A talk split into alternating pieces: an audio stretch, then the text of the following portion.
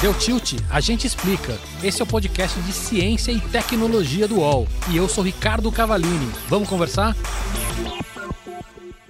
Olá, eu sou o Cava e hoje nós vamos falar de um assunto bastante relevante. Nós vamos falar sobre mulheres e negros na tecnologia, é um assunto muito importante. Eu sei que ainda tem muita gente que acredita que não existe preconceito e tudo mais, eu não vou focar nisso hoje. Eu quero focar hoje num ponto de vista muito mais prático, ou seja, como é que as empresas uh, fazem para isso acontecer e até antes disso, por que, que elas deveriam fazer isso acontecer, né? Então, eu quero focar nesses dois pontos. Vale também uma observação aqui, né? O papo hoje tem um foco um pouco em mulheres e negros, mas acho que vale também para outros perfis, gays, trans, pessoas com necessidades especiais, enfim, vale para qualquer outro grupo que passa pelo mesmo tipo de dificuldade. E para falar sobre isso, eu trouxe a Silvana Bahia, ela é diretora do OLEB, uma organização social que trabalha com tecnologia e diversidade. Ela também é coordenadora do Preta Lab, que é um projeto de estímulo a mulheres negras no universo de tecnologia e inovação. Silvana, bem-vinda. Oi, Ricardo, obrigada. Muito obrigada pelo convite. Silvana, deixa eu te fazer uma, uma, uma, primeira pergunta. Essa, essa é uma pauta de esquerda ou não? Engraçado. É, nunca tinha parado para pensar nisso. Depende do que as pessoas entendem do que é ser esquerda, né? Te provocando, porque é, normalmente quando se fala de algumas pautas que são relevantes, né? Infelizmente hoje tudo virou a história da polarização. Uhum. E aí é, eu estou fazendo essa provocação justamente para tentar quebrar essa história, né? De que isso é uma pauta muito maior, mas a hora que a gente polariza isso, ela, ela entra numa discussão que perde o sentido, né? É, infelizmente, né? Porque, na verdade, isso é uma pauta social, né? Uma pauta que independe de direita ou esquerda. Mas se a gente olha para esse mundo polarizado, né?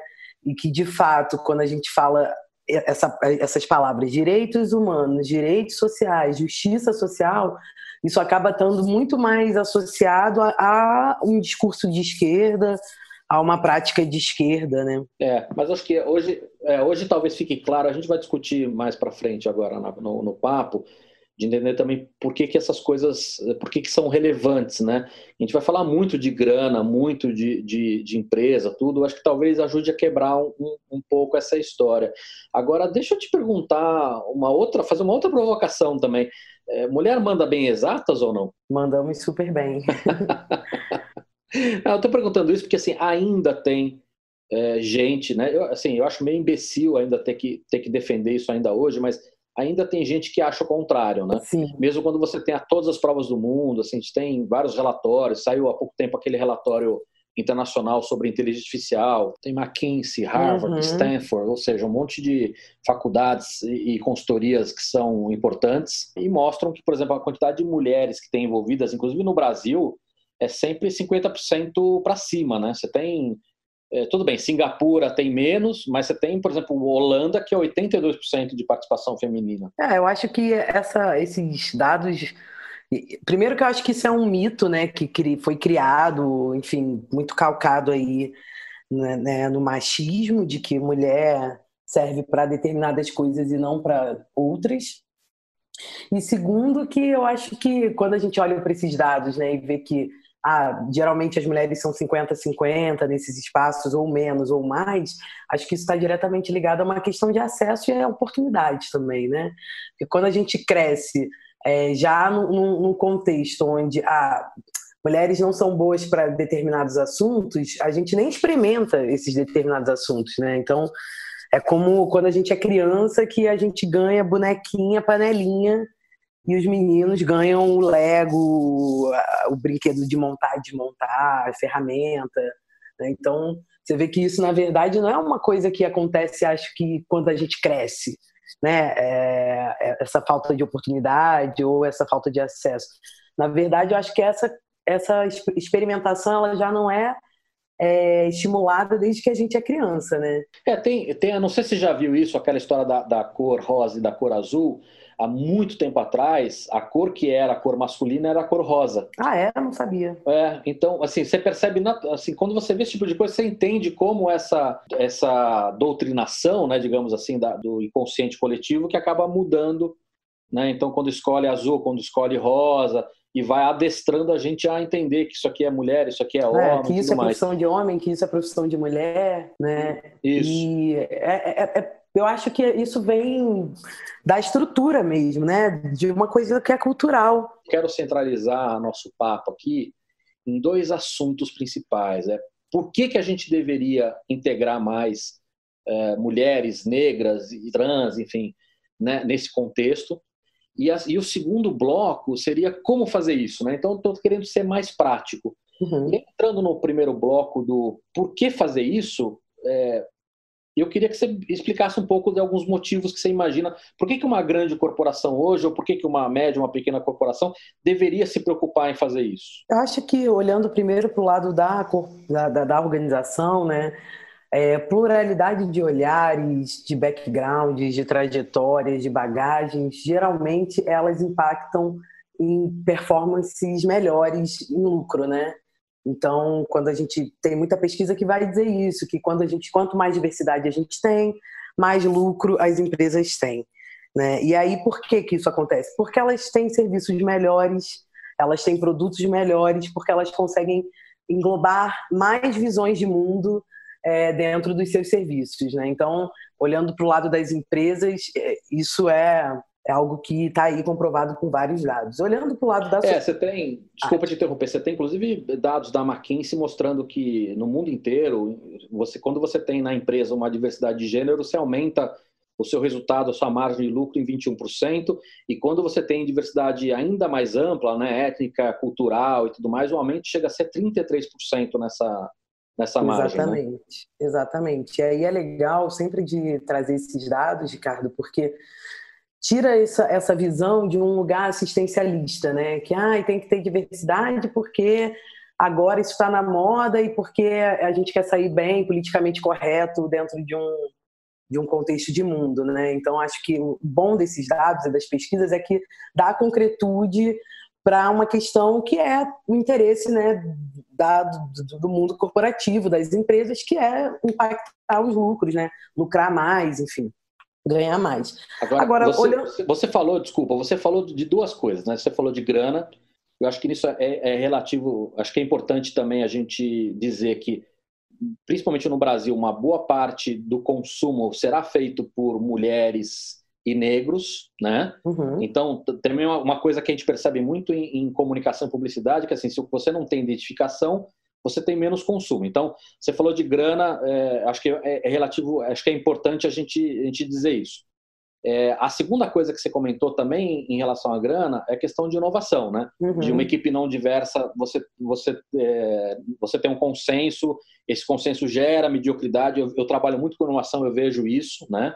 Então faz muito sentido a gente ter várias cabeças diferentes pensando, é, tendo produções diferentes para buscar ah, valor para o negócio. Enfim, não adianta você falar de usuário como centro se você não entende usuário, né? Exatamente, exatamente. E eu acho que olhando para o lado da sociedade, é, a gente percebe hoje, né? E aí também tem muita pesquisa que diz isso, que a tecnologia que a gente usa ela é criada por um tipo padrão de pessoas, né? Em sua maioria, né? E aí eu estou falando de homens que performam a heteronormatividade, a heterossexualidade, é, brancos, é, classe média, classe alta. Então, geralmente, as tecnologias que a gente usa, elas são criadas por esse grupo padrão de pessoas, né? É, e quando a gente olha para o Brasil, que é um país tão diverso e tão plural, é, é, a gente percebe também o quanto que essa, esse, é, essa não diversidade na produção de tecnologia pode impactar de diversas formas, né? Eu gosto de começar do começo, Ricardo, e olhando assim, a gente vive há pelo menos mais de 10 anos aí com um boom de várias criações de tecnologia, tecnologia para tudo, tecnologia para reduzir saudade, tecnologia eu fico sempre pensando isso, né? O que, que são essas videoconferências? Isso era seria impossível há 20 anos atrás. Enfim, a gente vê que de fato a gente tem um, um aumento de produção de tecnologia e um aumento de consumo, mas que esse, essa tecnologia toda não serviu para diminuir as desigualdades, né? E aí eu estou falando de desigualdade bem amplo mesmo, assim. O que a gente acha, né, que poderia talvez reduzir um pouco dessa desigualdade é quando pessoas diferentes podem, podem produzir tecnologia para problemas reais e diferentes. Né? Porque também tem muitos dados que mostram aí que quando não tem diversidade na tecnologia, aumenta a desigualdade. Né? Então, recentemente, esse ano, saiu uma matéria do, do Intercept, se eu não me engano, falando que mais de 90% dos casos de prisão feita por reconhecimento facial eram de pessoas negras. É, quando a gente olha para o Brasil, onde a população negra é mais de 50%, é, a gente pode compreender um pouco mais qual o impacto que isso tem na vida da, da sociedade. Né? Em relação à inteligência artificial, a gente tem uma, uma questão séria que é muito discutida no mundo inteiro, que é a questão do viés. Uhum. Né? Como a inteligência artificial ela funciona? Você alimentando ela com dados, né? ela aprende com essa, essa injeção de dados, se esses dados já têm algum viés, né? e aí pode ser um viés de preconceito, pode ser um viés de qualquer outro tipo, um viés de negócio, a resposta que você é, tiver também vai ter viés. Né? Então, isso é um problema que é, é as empresas precisam tratar não só no âmbito social, mas no âmbito de negócio Exato. mesmo. É uma coisa bem séria que as, as, empresas precisam se preocupar com isso e, obviamente, a sociedade também. E né? aí tem uma coisa que, que eu acho também importante de, de frisar, é que a inteligência artificial, né, os algoritmos, trabalham com probabilidades, né, que são exatamente esses dados que, que, que alimentam né, essas escolhas aí. E aí é, é, é legal e interessante de perceber que a gente também tem delegado muitas das decisões né, das nossas vidas assim para esses algoritmos. Né? E aí eu estou falando desde a decisão de ah, quem vai ser preso e quem não vai, mas também, sei lá, da música que você ouve no, no seu aplicativo de música, né? Porque no fundo tudo isso é, é, é isso. A, a, máquina, a inteligência artificial, ela aprende a partir desses dados. E o que não está ali não é compreendido, né? Então, o que eu sempre fico me perguntando é o quanto que a gente aumenta de exclusão, quanto que de fato a gente está incluindo, né, com essas tecnologias todas que a gente tem hoje em dia e o quanto que a gente também está excluindo, né?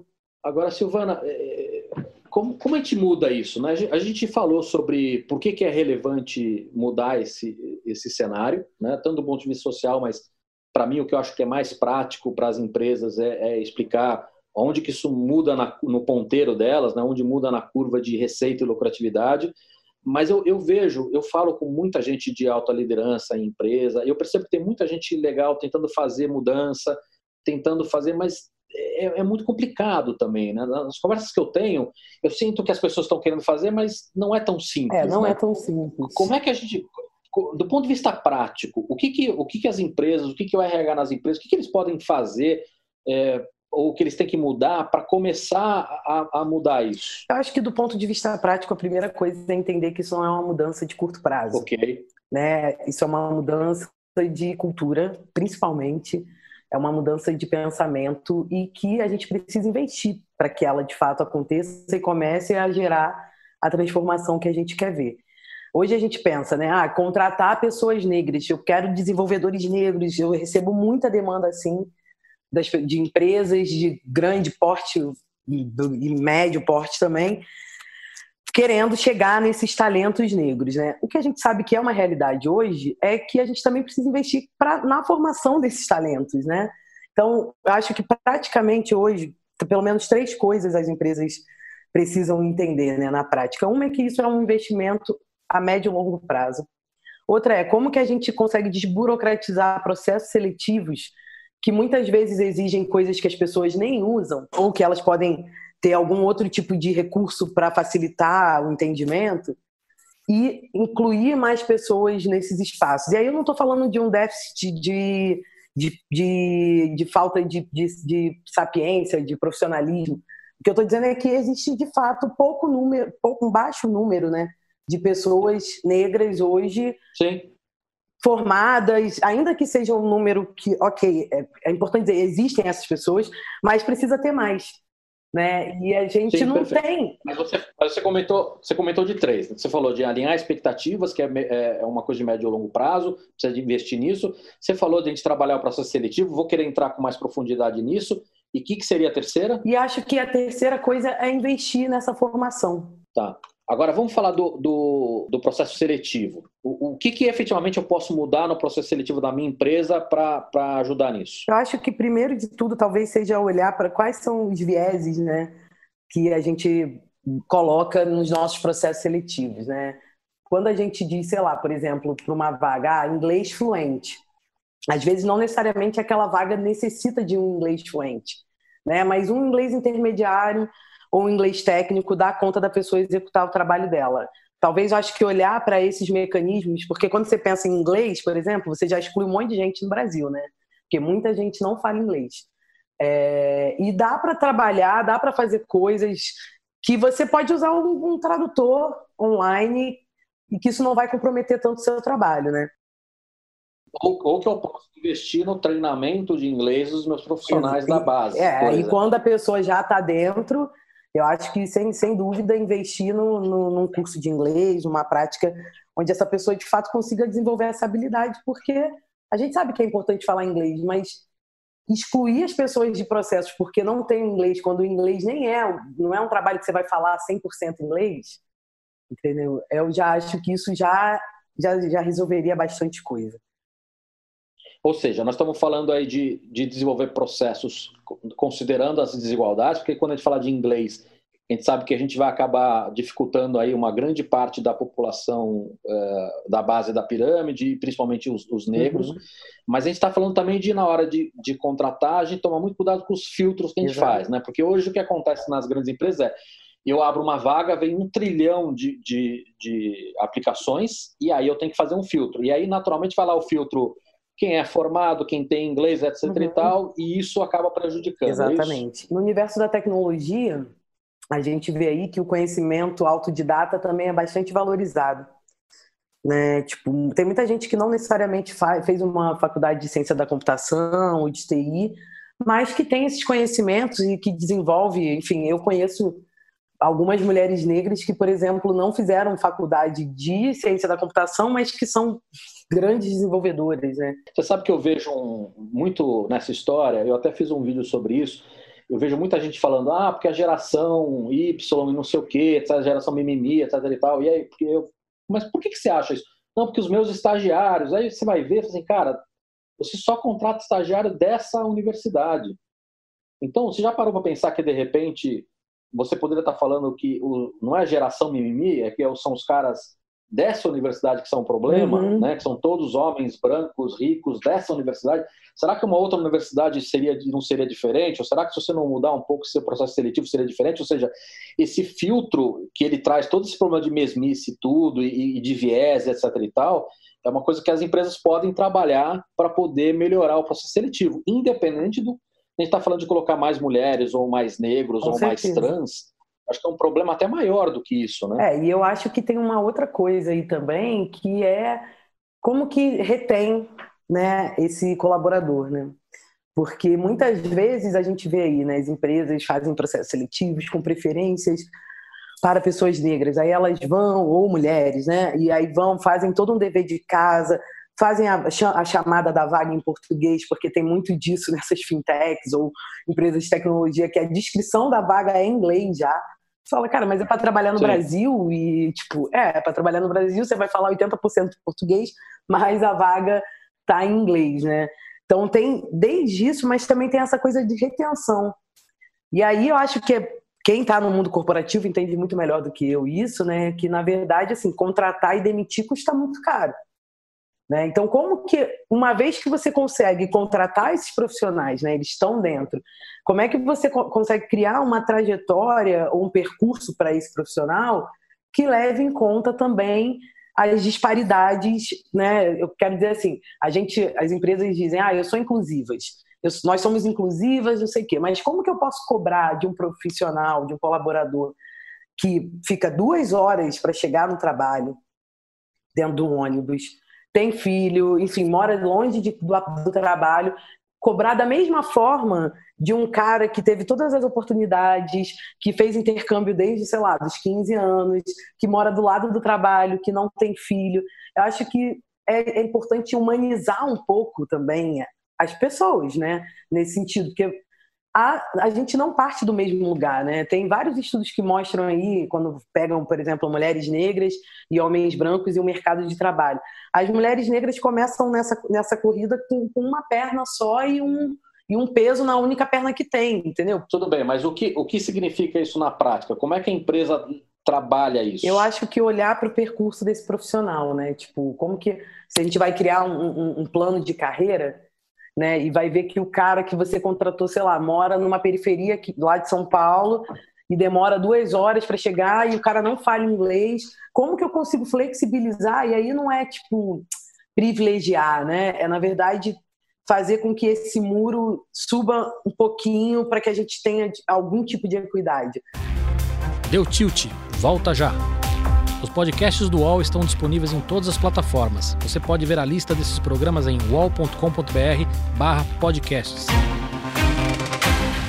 Recebe salário, faz transferência, pagamento, recarga de celular e até empréstimo, tudo sem taxa. PagBank, a sua conta grátis do PagSeguro. Baixe já o app e abra sua conta em 3 minutos. É, eu acho que parte do, da nossa discussão, da gente entender o primeiro bloco do nosso, nosso papo, assim, por que, que você está fazendo isso?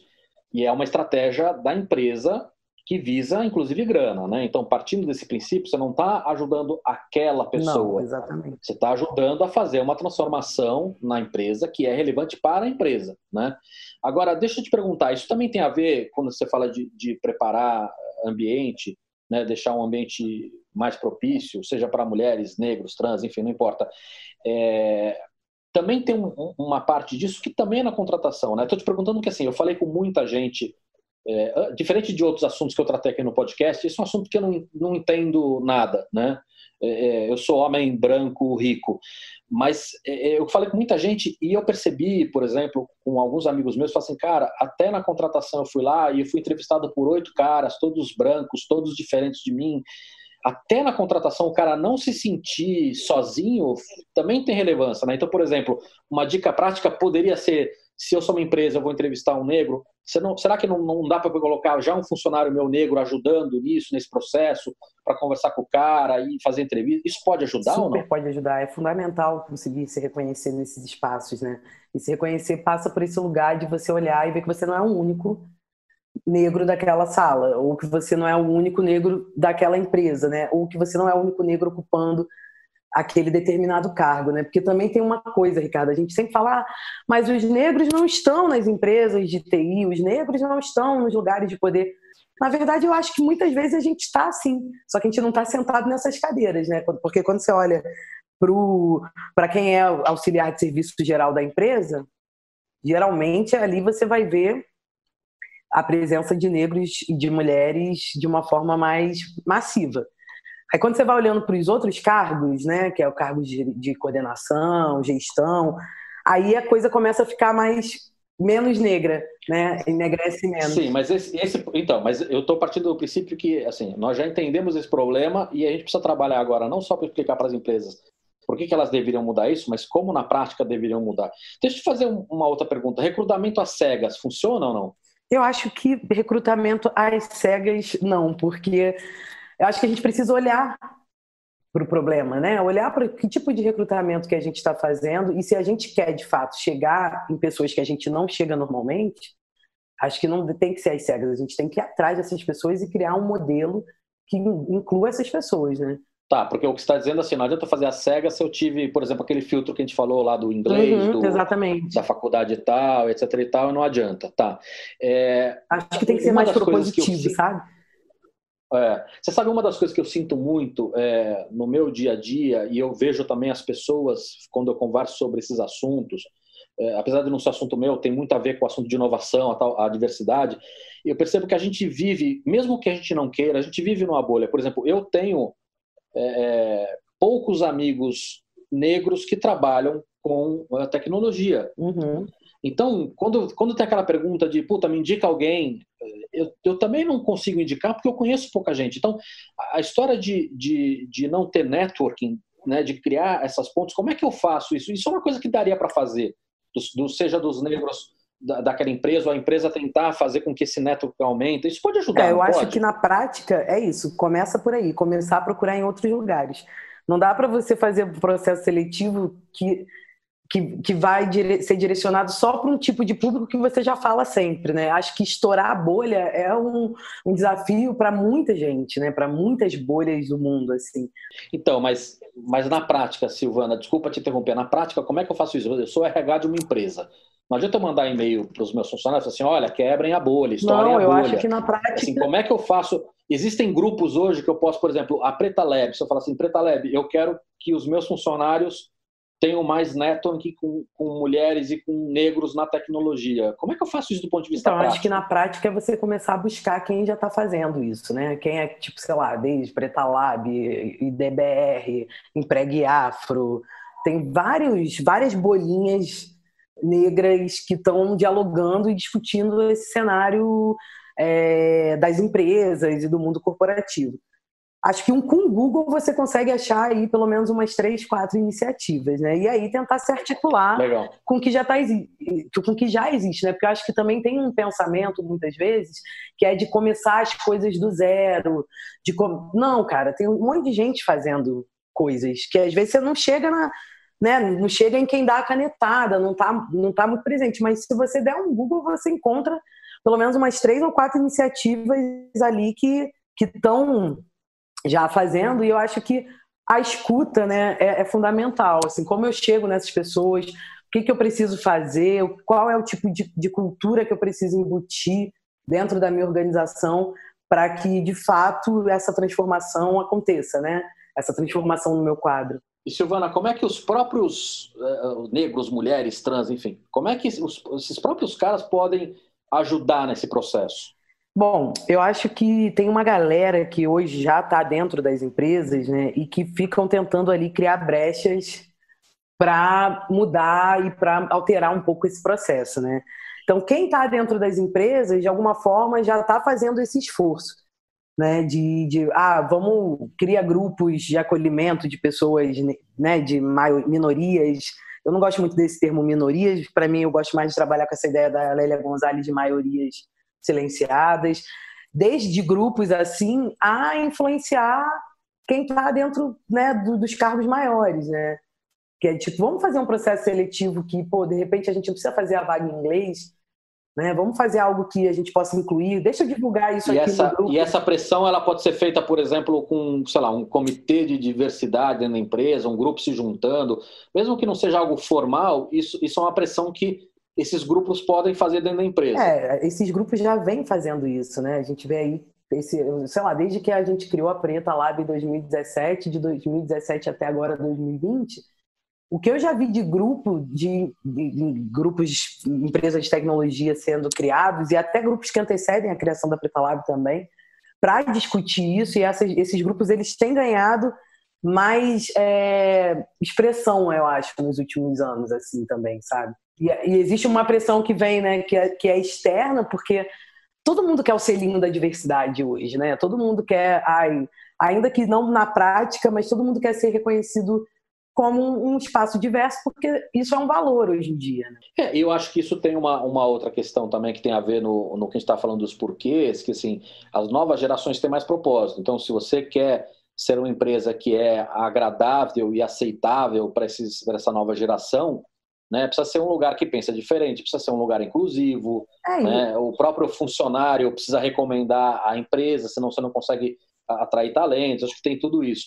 Deixa eu te perguntar uma, uma última coisa. E acompanhamento de carreira, né? Você falou ah, de tornar o ambiente propício e tudo mais, mas tem. Eu, quando eu conversei com algumas, algumas pessoas, principalmente de, de RH ou pessoas mais sêniores, eu, eu, escutei uma coisa que eu, eu, escutei muito de mulheres e eu escutei alguma, algumas vezes também de negros da tal síndrome do impostor. Uhum. Né? É, isso é muito comum, inclusive em pessoas que são muito, muito boas em alguns talentos, tá? mesmo em homens e tudo.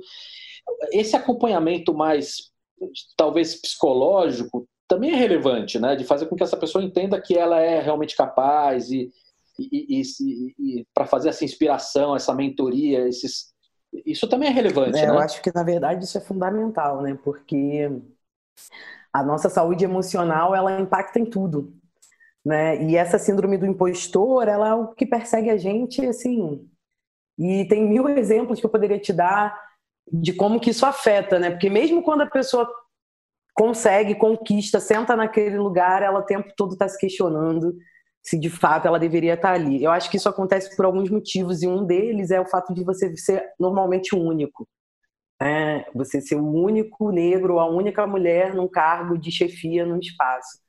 Né? Então você fica, ai meu Deus, mas eu deveria realmente estar aqui? Não, porque quando a minha parceira que é branca ou o meu parceiro que é um homem branco rico fala, é, é, é, tem muito mais legitimidade o que o cara fala, né? Então tem isso, e isso é sim um processo interno, muitas vezes nosso, né? E que é fruto de um racismo estrutural que a gente vive, né? E que muitas vezes a gente nem identifica. Hoje é muito bom a gente conseguir dar palavra para isso. Ah, síndrome do impostor, isso tem um nome. Né? E a gente entende por que, que isso acontece, por quê? Porque a gente vive tendo que provar o tempo inteiro que a gente é melhor 50 vezes. Né? Eu não acho que isso vai acabar tão cedo. Mas eu acho que um dos caminhos é sim cuidar da saúde mental, saúde emocional, ter um acompanhamento, porque é uma forma também, eu vejo muito essa ideia da saúde mental como uma forma de fazer política, né? Porque é isso, você chega num lugar e você não se reconhece naquele lugar, você está ali por um esforço seu, da sua família e etc. E como é que você sustenta, né? Porque eu sempre penso isso, né? Que empoderamento, que é uma palavra que infelizmente já ficou batida, mas ela ainda tem um sentido que é muito importante, não é você só chegar num lugar, ah, estou empoderada, não desempodero mais. Né? Na verdade, não é sobre isso. É sobre como eu me mantenho, como eu me equilibro dentro desse empoderamento, como eu me mantenho nesse cargo, como eu me mantenho nesse lugar. Né? Não é só chegar, tem uma coisa de permanência também que eu acho que é interessante da gente observar. Legal. Silvana, adorei o papo, espero que você tenha gostado. Eu sei que é uma gotinha no, no oceano, né? Mas é, espero que a gente ajude também algumas empresas a, a, a ter uma linha de raciocínio diferente e até entender um pouco algumas ações práticas. Como é que eu te acho na rede? Como é que eu acho o Preta Lab? Obrigada, Ricardo, pelo papo também, a oportunidade de falar um pouquinho sobre esses assuntos. Eu na rede eu tô como Cibaia, arroba Cibaia no Instagram. E para achar mais sobre o nosso trabalho é o Lab Maker Space no Instagram também. E tem o site do Pretalab, pretalab.com. Chegando em um desses canais, você consegue chegar em todos. Maravilha. Muito obrigado. Muito obrigada a você, viu?